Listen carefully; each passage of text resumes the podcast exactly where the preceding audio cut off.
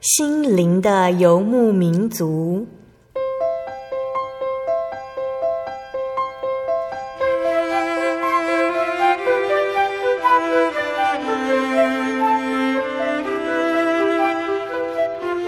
在这个谁都不管谁的后现代社会里，每个人的心灵都是游牧民族。成长的过程就是寻找的过程。每一颗漂泊的心灵，其实都在寻找生命的绿洲。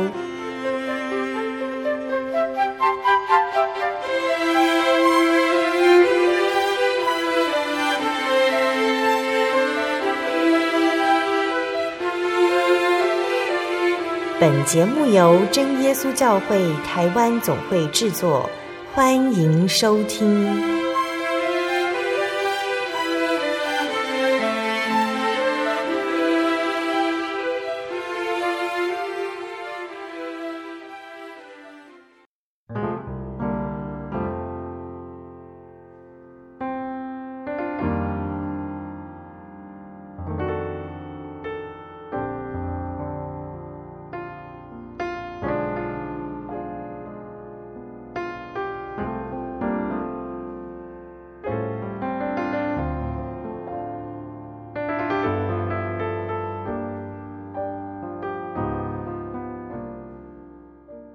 哈喽，所有在空中的听众朋友们，大家平安，欢迎收听心灵的游牧民族，我是贝贝，很高兴今天能够在空中和大家见面。大家这个星期过得愉快吗？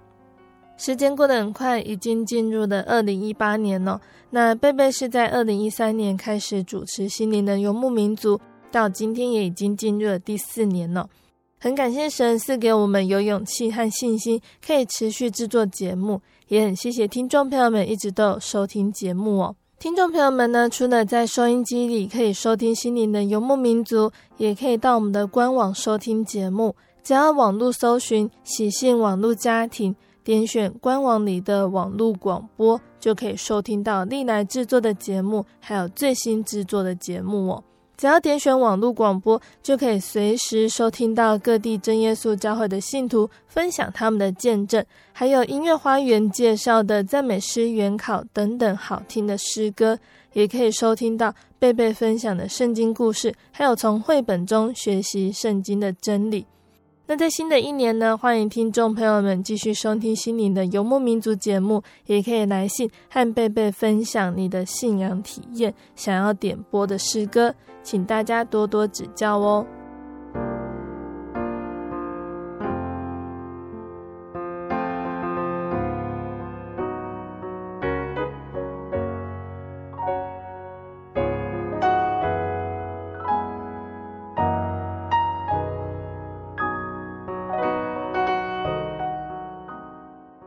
要播出的节目是第一千一百零五集《小人物悲喜》。羡慕善工走上献身。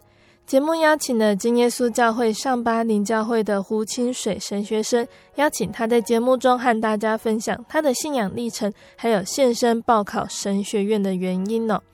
那清水大哥他看着他的哥哥们一一献身报考神学院，任职传道。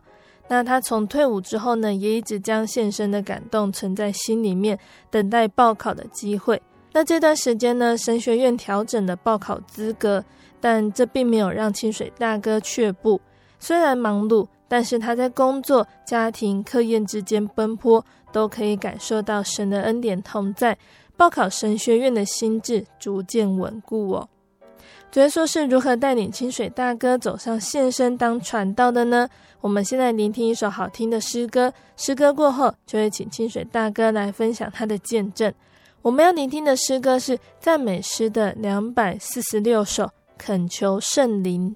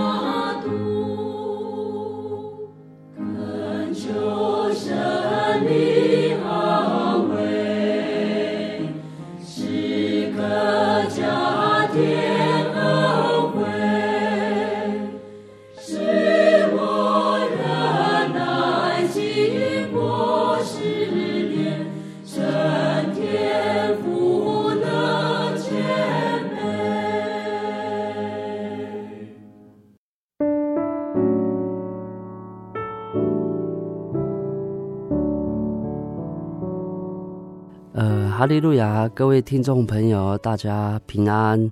我是胡清水神学生，今年四年级。那感谢神，小弟的家族从爸爸妈妈是第一代信仰，然后小弟是第二代信仰。那之前就是透过神的工人，有高比的长老来到我们桃园县复兴乡拉拉山来传。真耶稣教会的福音，那感谢神。那爸爸妈妈从那一刻起就接触了真耶稣教会的福音，之后爸爸妈妈就带着五个小孩就归入真耶稣教会。那清水大哥出生在真耶稣教会这份信仰的家庭中，这份信仰陪伴着你成长。你记得那个时候教会中的道理里面呢，最让你印象深刻的是什么？呃，小时候很单纯，就是跟着父母亲到教会里头，然后看到他们的身影，不就是唱诗、祷告？所以这是对小弟在小时候的印象最深刻的时候。嗯哼，在我印象去国小读书的时候，我们当时没有营养午餐，我们都是中午的时候回到自己的家里吃饭。因为从小接触真耶稣教会之后，然后从圣经里头给我们一个很大的应许，就是主耶稣他要给我们永生，就是要到天国。所以那时候小弟也不断的去思考着，诶，有天国这个地方可以去，那要怎么去？就是从圣经里头知道说要得到应许的圣灵，因为圣灵是我们得基业的凭据。在回家吃饭的这段时间，就在想圣灵的问题。呃，不只是想，而且是利用午餐的时间去教会里头去祈求应许的圣灵。所以国小的时候就开始很认真的求圣灵。哎，是的，因为想要去那天国，这个主耶稣为我们预备的天家好的地方啊。清水大哥小的时候就很关注这份信仰，那是在什么时候认定说主耶稣是你的神，你要认真去追求这份信仰呢？就是在参加我们教会的学生领恩会的时候，也就是我国小十二岁的时候。就在自己的母会上巴林教会，在祈求圣灵的时刻，诶，就得到了这个应许的圣灵，所以我就很清楚知道这份信仰是自己的，不是父母亲给我们的了。嗯，所以自己会主动的去寻求这位神。嗯，对，我还记得那个时间是八十年的七月六号得到应许的圣灵。嗯。清水大哥从得到圣灵呢这件事情上去体验到真神，明白耶稣是你的神，那是什么原因让你有献身当传道的心智？第一个，因为从小就接触教会里头的宗教教育啊，所以在感觉在教会里头就很羡慕善工啊，所以到了小弟二十岁退伍的时候，嗯、也就是小弟十八岁就入伍，提早入伍。然后二十岁退伍的时候就有那个心想要报考神学院这件事情，所以那时候就一直放在心上。所以当时小弟就感受到，当传道人他们在讲台上讲出圣经的话语，有些总是令人的非常的感动。甚至呢，在教会里头，我们也看到很多传道人很受信徒的尊重。所以小弟想要在这里，就是在主里面积极的学习，能够自己提升自己对圣经上的道理的灵程。结果就有一次哦。在西区的精英教会举办圣经讲习会啊，就在那一次深深感受到很不想要离开这个教会，因为在学习的过程当中，因为整个心都投入在圣经里面啊，所以那份感动感受一直烙印在心里，都没有忘记啊。结果就在疑难解答的时候啊，小弟就提出了一个问题哦，然后请传道来解答。所以当时我就提出这个问题，我说：为什么参加圣经讲习会，内心充满了喜乐与感动，但是回到家之后，那种感动就没有了？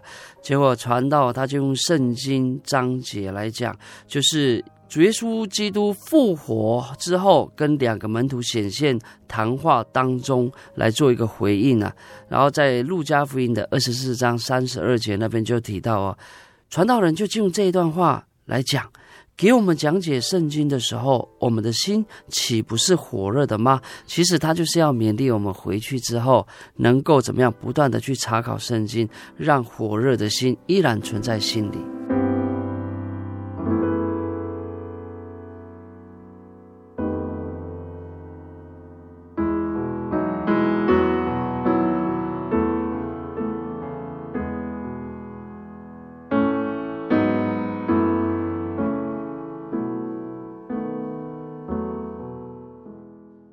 除了羡慕善工，还有传道的勉励，清水大哥会想要报考神学院，也是羡慕你的哥哥还有朋友也投入了专职传道的这份圣功。对，就是在小弟那时候退伍之后啊，刚好二十岁啊。那当时我的哥哥清明传道，他要报考第三十七届神学院的时候啊。当时小弟也有想要报考，看着那个哥哥的准备的态度跟精神，所以让小弟也深深的感动啊。但是在心里又另外又思考着将来，所以就想到说啊，自己又才刚退伍，所以还是先找份工作吧。哦，所以还是以工作跟结婚为首要的考量啊，所以没有刻意的去想这件事情了。再来就是两千零三年的是。九十二年的七月一号开始在台硕企业上班，那当时也得知啊，就是神学院第四十届招生的讯息啊。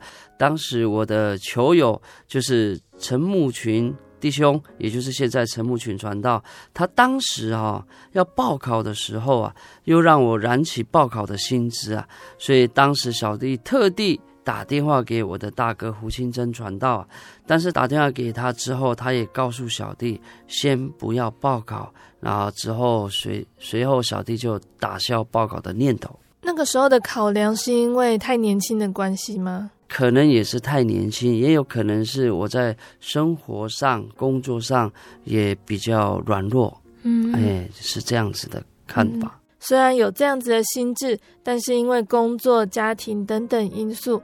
也不是说会让心智动摇啊，但是也会让你的想法和行动不断的向后延，可能延到后来就会错过当传道的机会了。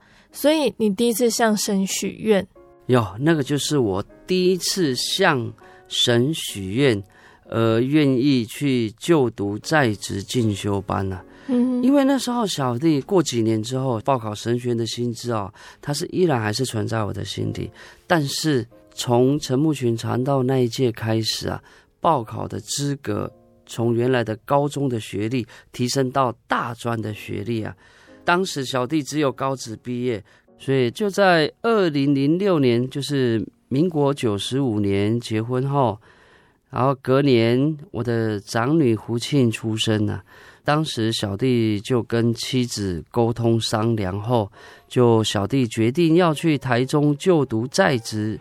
进修专班，可是心里想，离开学生的生活将近已经十一年了，然后当时我又持续的工作，又在轮班，然后又刚好说是小孩子出生不久哦，因此小弟才会真正的向神许愿说啊，如果能够让小弟在二零零八。到二零一一，也就是九十七年到九一百年这之间，能够三年顺利毕业的话，我就报考神学院了。嗯，所以当时小弟觉得这是不可能的任务，因为第一个是工作，第二个是家庭，第三个是课业，随时其中一项都有可能使小弟放弃啊。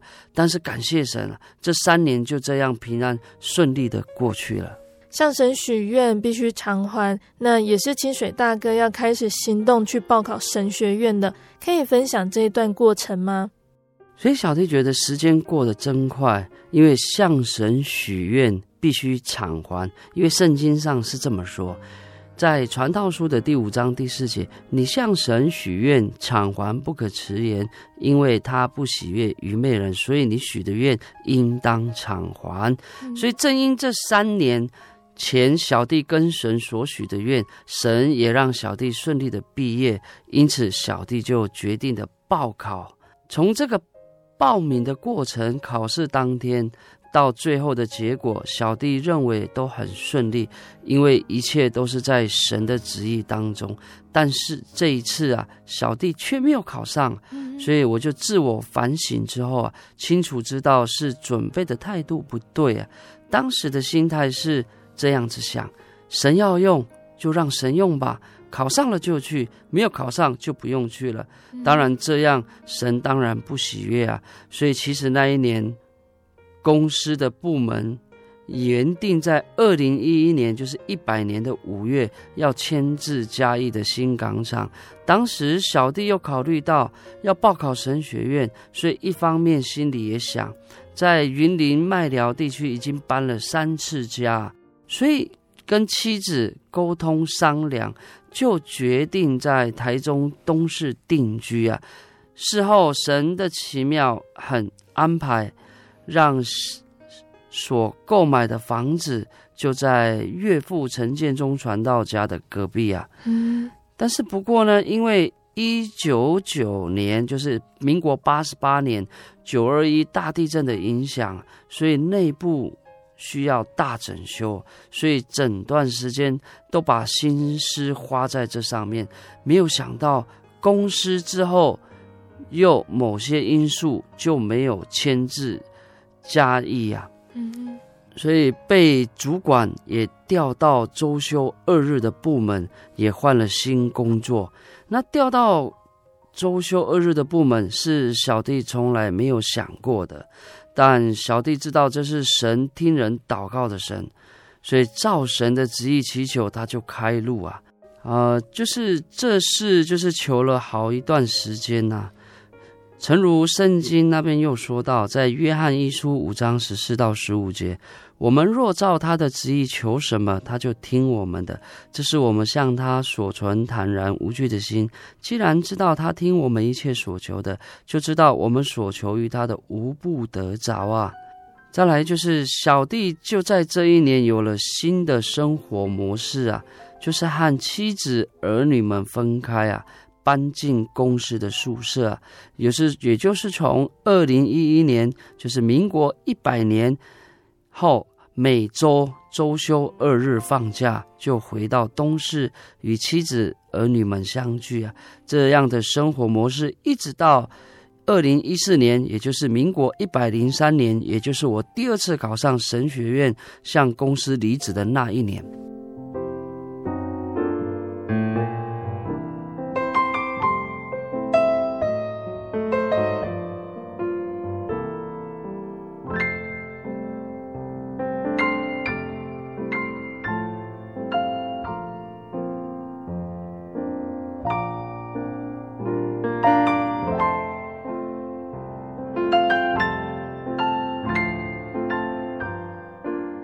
大哥因为搬家还有工作的变动，报考的准备不周，没有考上神学院。但是清水大哥没有放弃哦。清水大哥，你是怎么准备第二次的报考呢？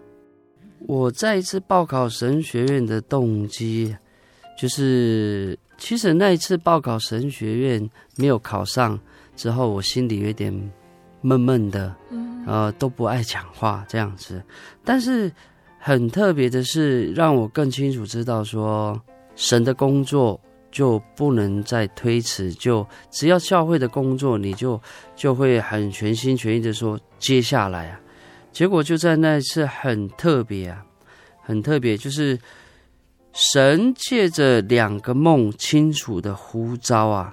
其实最重要是在当我搬进五人一间的宿舍，就是有新的环境之后。就是有一次，我的小舅子啊，他就跟我讲说啊，姐夫，你可不可以来上西区大专团契的课程啊？所以那时候我就答应，只要神的工作，我就接下来。嗯。所以那一段时间，我就常常借着祷告求神来帮助啊，因为我觉得这个工作应该是请。长职或者传道来上比较妥当，但是我已经接下这个工作啊，所以我就必须准备啊，所以在准备的过程当中，自己觉得能力不足啊，所以因此我就不断的在寝室里面祷告，求神能够帮助啊，所以不管是在祷告的次数跟时间不断的增加，所以很特别的是啊，所以小弟就在两个晚上。各做了一个梦啊，嗯哼，所以第一个梦是这样子啊，我就看到在一间会堂里头啊，有一个传道人，他就站在讲台上，然后呢，底下站在台下的都是一些软弱的弟兄姐妹啊，所以传道就带领他们做悟性祷告，然后之后就献诗唱诗，那最后就是用我们真耶稣教会的灵言祷告啊。此时的小弟哦，就是在梦中里面就已经醒来呀，哦，因为小弟看到的那个梦很真实啊，所以其实，在梦里面我也不断的掉泪啊，不断的掉泪啊，所以我也怕吵到我隔壁的室友啊，所以我就拿着毛巾到厕所里面哭泣啊，在那边哭。嗯，好，过了几天啊，第二个梦。是这样子，小弟看到世界末日的景象啊，所以那时候小弟的心里就很忧心呐，因为有很多人还没有来相信耶稣，还没有来归入真耶稣教会。当下小弟就一直哭，一直哭，哭到什么？我醒来呀、啊！嗯、那我醒来之后，我脸上的脸上都湿湿的，所以还是一样，跟第一次一样，拿着毛巾到厕所里面哭泣呀、啊。嗯哼，所以我很清楚知道这是神的作为和提醒，让我清楚知道他的呼召啊。所以小弟的内心很强烈的要再一次报考神学院。那我第一个讲的，让我的父亲先知道，因为我父亲那时候也刚好那一年，二零一二年一百零一年的时候，他中风住院啊。也刚好轮到小弟去医院照顾啊，所以当时的父亲他完全是不能说话，行动上无法自如啊。所以小弟那时候准备要离开的时候，我就依然告诉父亲说：“爸爸，明年小弟要再一次报考神学院的事情。”当时我看到我父亲的脸上是充满了喜悦，很高兴，但是他却不能说话。小弟第一次跟父亲讲。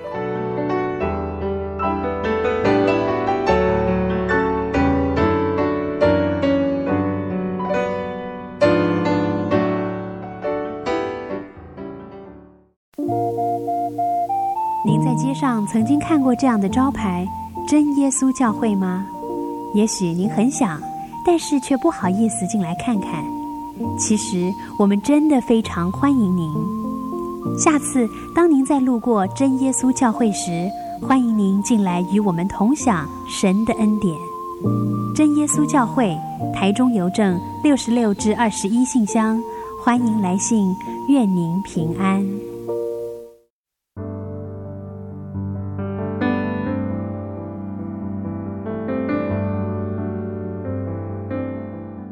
听众朋友们，欢迎回到我们的心灵的游牧民族，我是贝贝。今天播出的节目是第一千一百零五集《小人物悲喜，羡慕善工走上献身》。我们邀请了真耶稣教会上巴林教会的胡清水神学生来和听众朋友们分享他的信仰历程。节目的上半段，清水大哥分享到的，他怀着献身的心志进入社会。在家庭、工作还有教会之间思考他的人生方向，虽然很辛苦，但是主耶稣借着各样的恩典坚固他的心。节目的下半段，清水大哥要继续来和大家分享，他能不能够顺利报考进入神学院呢？欢迎听众朋友们继续收听节目哦。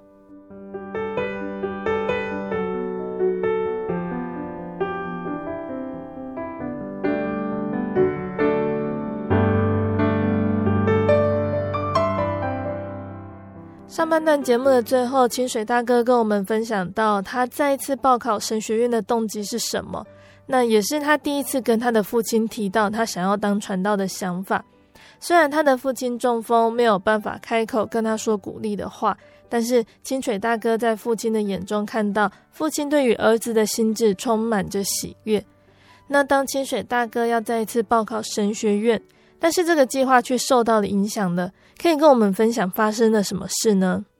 也就是当时我跟父亲讲说的事情是在一百零一年，嗯啊，没有想到啊是在一百零二年的过年前除夕那一天啊，就发生车祸了。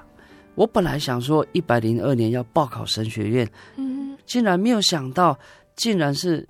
一百零二年的除夕前一天就发生重大车祸了，所以原原本本来想要报考神学院的计划，因为这一场车祸而中断了。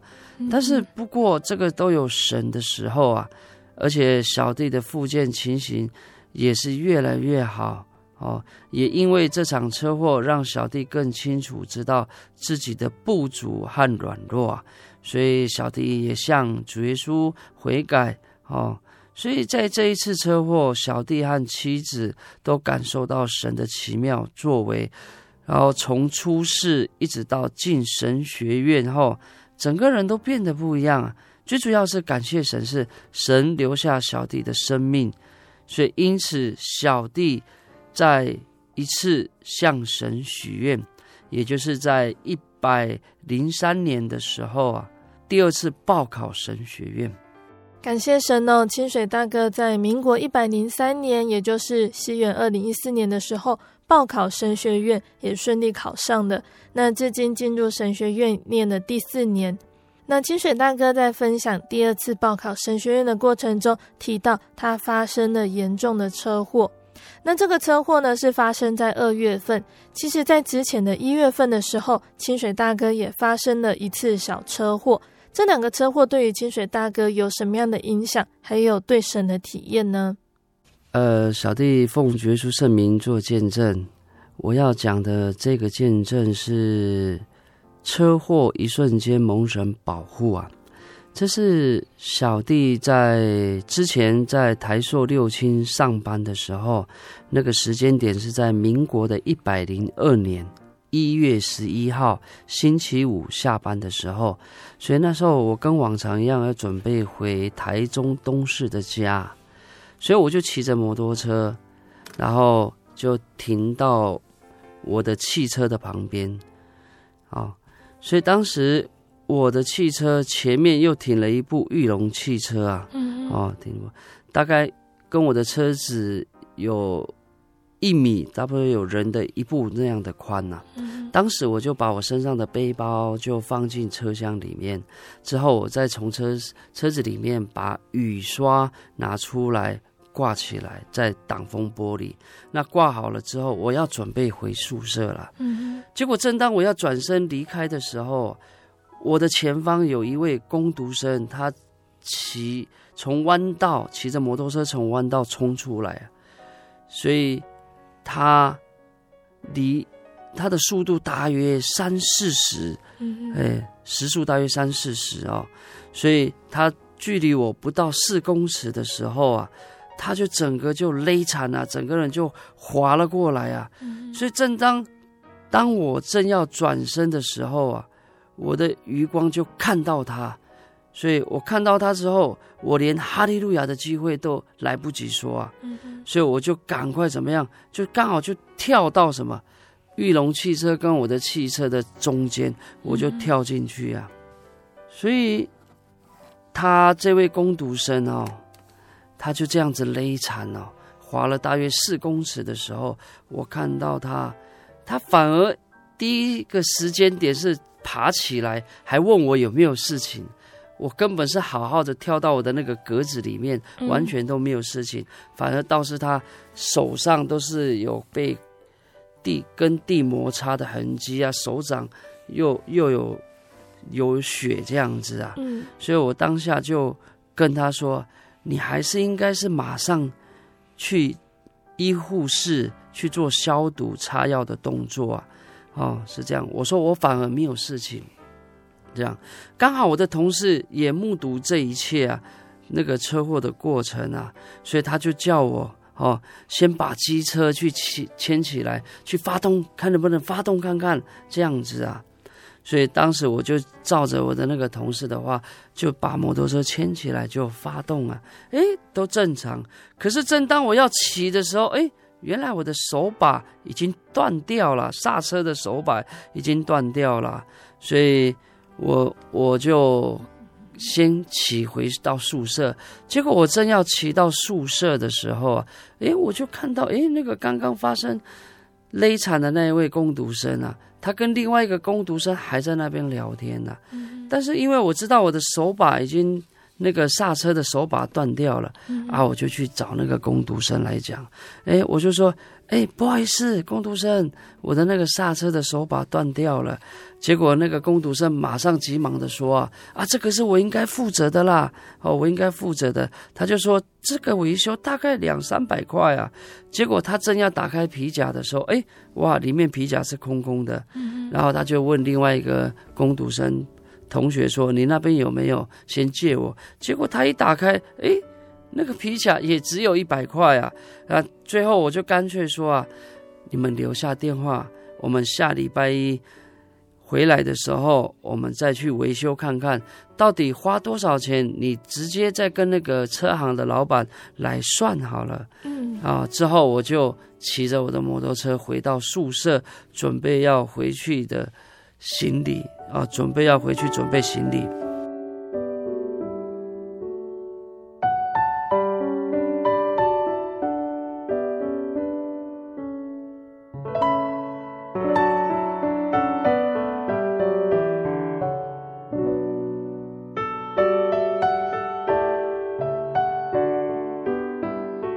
结果回到宿舍的时候啊，正当我准备要洗澡的时候，我就一直在回想刚刚的画面，整个车祸的一个过程啊。我心里就想，若不是主耶稣看顾保守之下，我还能够在这个寝室里面准备行李吗？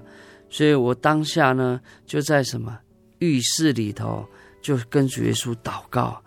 哦，跟主耶稣祷告，而且刚好啊，有一个弟兄，哦，他要跟我，他要坐我的车子回东市啊，嗯哼，所以我就在车上里头跟这位林弟兄来见证刚刚所发生的车祸所发生的情形啊，然后我就说，哎呀，真的是主耶稣看顾啊，如果不是主耶稣看顾的话，我当下可能被撞了之后也说不定啊。你要带我去医院，你要开我的车带我去医院，说不定我也要住院。当时我也说都说到啊，哎，也说不定我当时如果被撞的话，可能会断了腿啊。我当时是这样讲。哎，感谢神，很顺利的，我就回到东市跟我的妻子、小孩子碰面。回到家要睡觉以前呢，我把今天所发生的车祸的见证。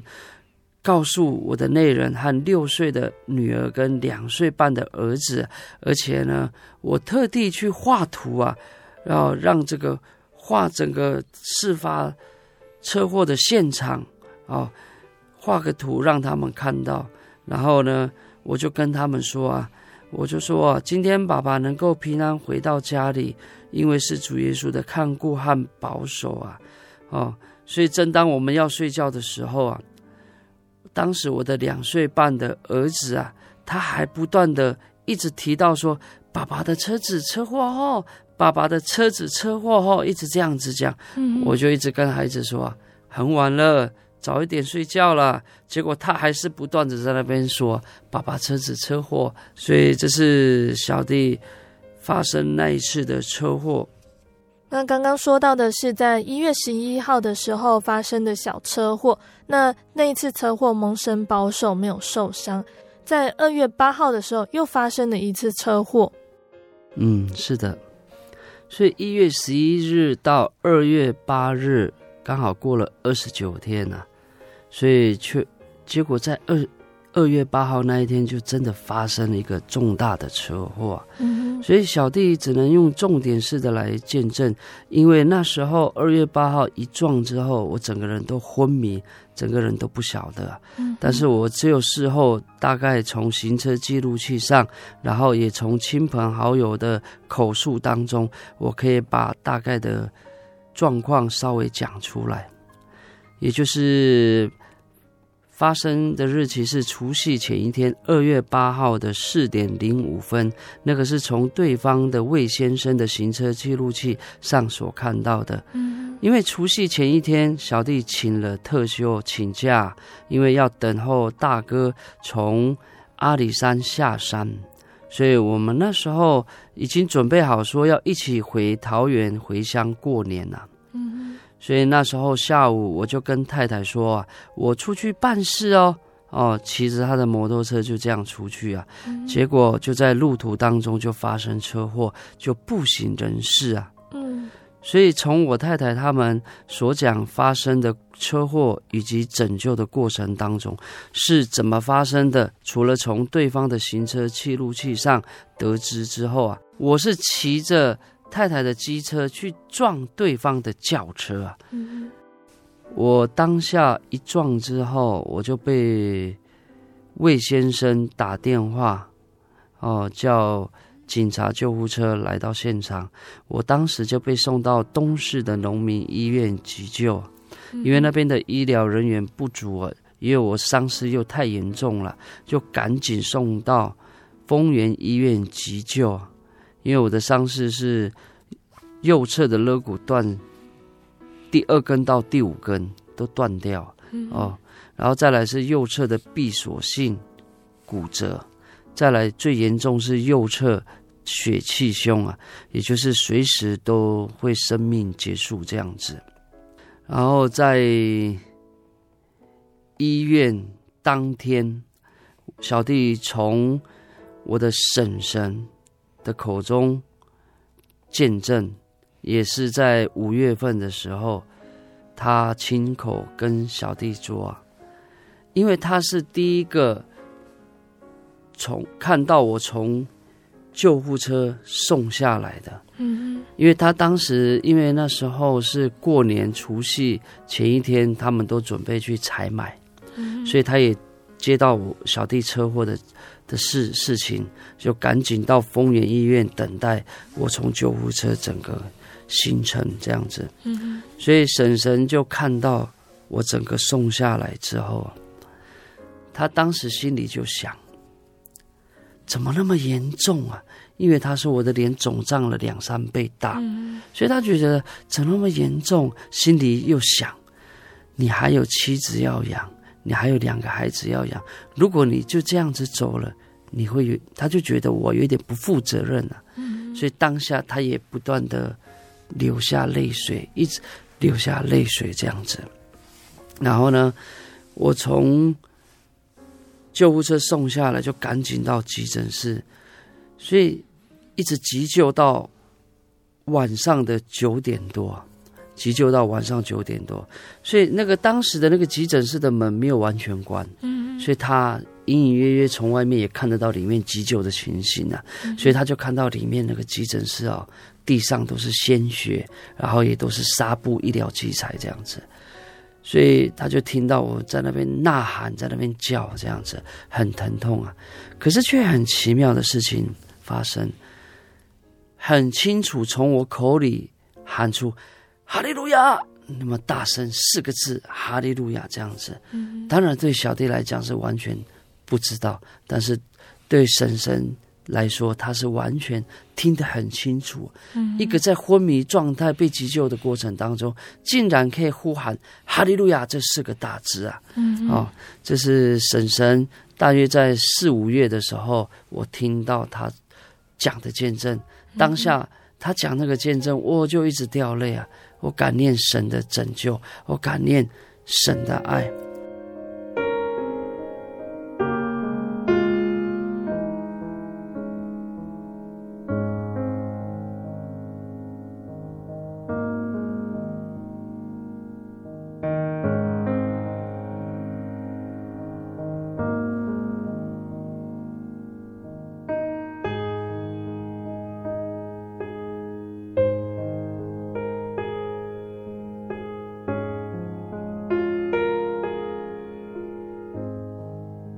再来就是我要讲我太太的见证。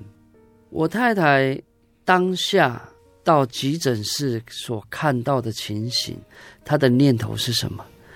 怎么那么可怜？这样子，我太太心里是这样想。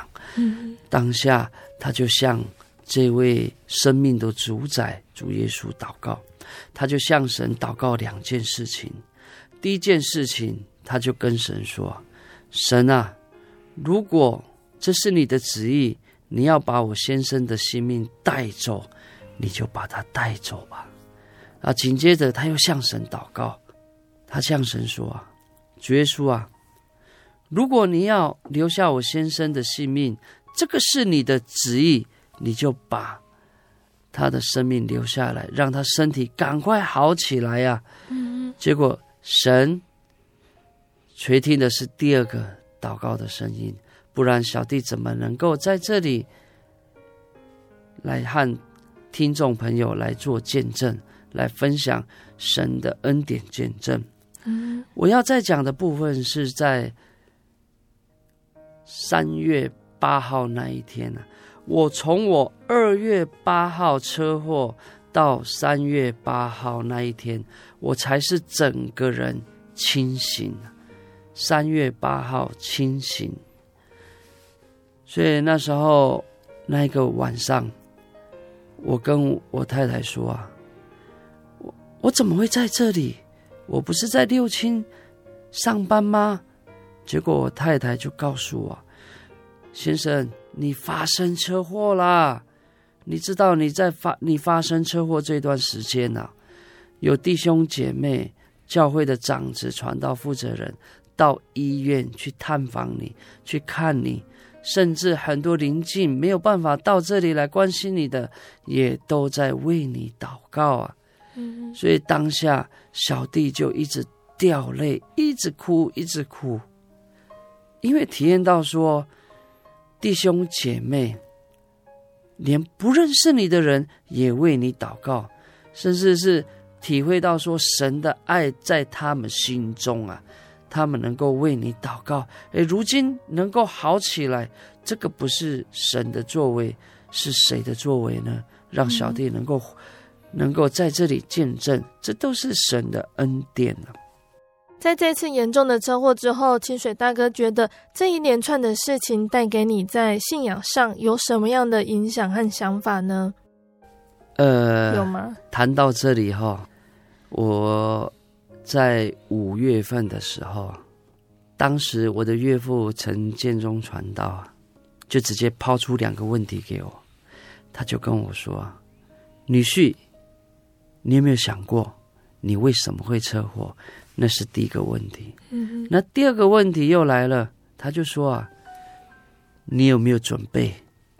嗯，当下我听了，大概知道他的意思，就是有没有心准备报考。”第二次神学院这样子，嗯，对。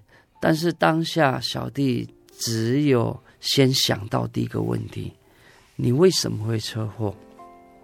所以当下我就这样子反复思想了一段时间啊，原来我有很多的不足，很多的软弱。嗯嗯嗯，所以我那时候当下就一一的向神悔改，向神认错，甚至也想到第一次报考神学院也没有很认真的准备啊，所以因此我想清楚我为什么会车祸之后啊，那些软弱不足的一直向神忏悔，一直向神悔改之后，紧接着我就开始去思考第二个问题：你有没有准备？所以那时候，我大约六月份的时候，我就回到公司啊。当然，回到公司并不是马上就可以上班工作，嗯嗯，而是那些主管看到我请假了那么久了，还是要回到公司。其实回到公司就是在做修养。其实那一段时间呢、啊，我除了复健之外，重点就是我在准备考神学院的事情。嗯、所以我不断的祷告，以及准备。从那个宗教教育二十四本来做准备，嗯，对，让小弟思考的是，不断的是去常常去祷告，求神带领这件事情。在节目的最后呢，想请清水大哥说一说你对于今天的见证分享心得。感谢神能验中小弟成为他的工作，能为主耶稣基督来服侍，这是恩典，也是使命。在我还活着的时候，我要为神歌唱、颂扬、赞美他奇妙作为。诗篇的三十九篇第九节讲到：“因我所遭遇的事出于你，我就默然不语。”然后当中有一段圣经章节也写得很不错，因为小弟经历过车祸这样的事情。这里就说到《传道书》的第七章十三、十四节。你要查看神的作为，因神使委屈的，谁能变为直呢？遇亨通的日子，你当喜乐；遭患难的日子，你当思想，因为神使这两样并列，为的是叫人查不出身后有什么事。愿将一切荣耀颂赞都归于生命的主宰主耶稣基督。哈利路亚，阿门。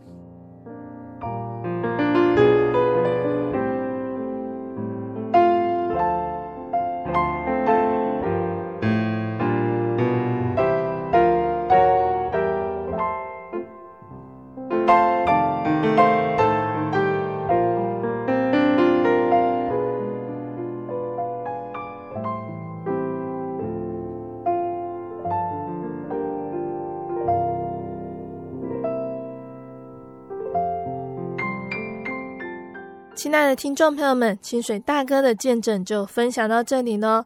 主耶稣曾经对他的门徒说：“你们要往普天下传福音给万民听。”那虽然呢，我们不一定和清水大哥一样，还有其他传道一样，能够进入专职传道的这份圣工上，但是我们也应该要努力，愿意为主耶稣全然献上，作为活祭。一个深深被耶稣基督的爱所激励的人，就能够如同保罗一样，不再为自己活，乃是为主活，是要活出耶稣基督的形象。那这正是保罗他所劝勉信徒的，要将自己的身体献上，当作是活的、圣洁的，还有神所喜悦的祭。那这是理所当然的侍奉。耶稣的门徒彼得也曾经说过。我们来到主的面前，就像是活石被建造成为灵宫，做圣洁的祭司，借着耶稣基督奉献神所悦纳的灵祭。我们的身体就是灵宫，也就是圣灵的殿，是圣灵居住的所在，所以要在身子上荣耀神。基督徒也是君尊的祭司，是圣洁的国度，要有圣洁的生命，和如同祭司一样的侍奉。所要献上的祭呢，就是结有圣灵佳果、属灵生命的灵祭，不是指一般物质的供奉哦。那这样的侍奉才是神所喜悦的。为了万民得救、明白真道，耶稣基督已经舍了自己，做万人的赎价，到的时候必要成就。借由今天的见证，我们要立志成为一个奉圣灵差遣、快乐的传道人，到处报福音、传喜信，留下佳美的脚踪。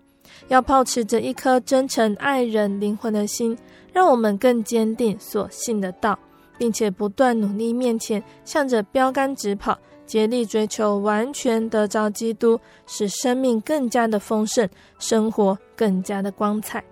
最后，贝贝要来和听众朋友们分享一首好听的诗歌。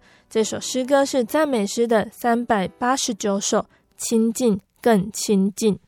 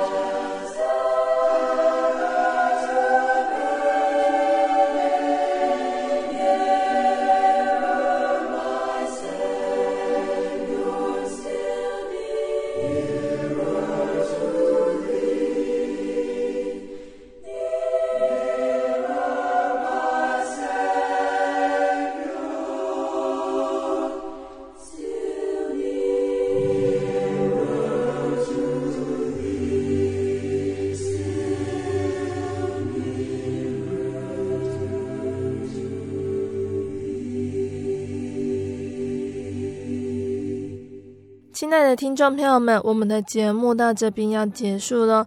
如果你喜欢今天的节目，欢迎来信索取节目 CD。如果你想要更了解真耶稣教会和圣经道理，欢迎来信索取圣经函授课程。来信都请寄到台中邮政六十六至二十一号信箱，台中邮政六十六至二十一号信箱，或是传真零四二二四三六九六八零四。二二四三六九六八，谢谢你收听今天的节目，我是贝贝，我们下个星期再见哦。我的心是一只鸟，飞行间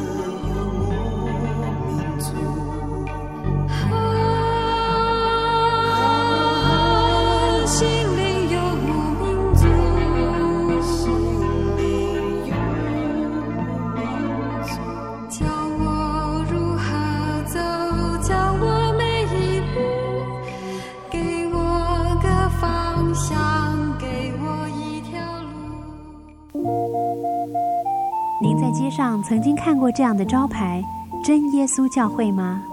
也许您很想，但是却不好意思进来看看。其实我们真的非常欢迎您。下次当您再路过真耶稣教会时，欢迎您进来与我们同享神的恩典。真耶稣教会，台中邮政六十六至二十一信箱，欢迎来信，愿您平安。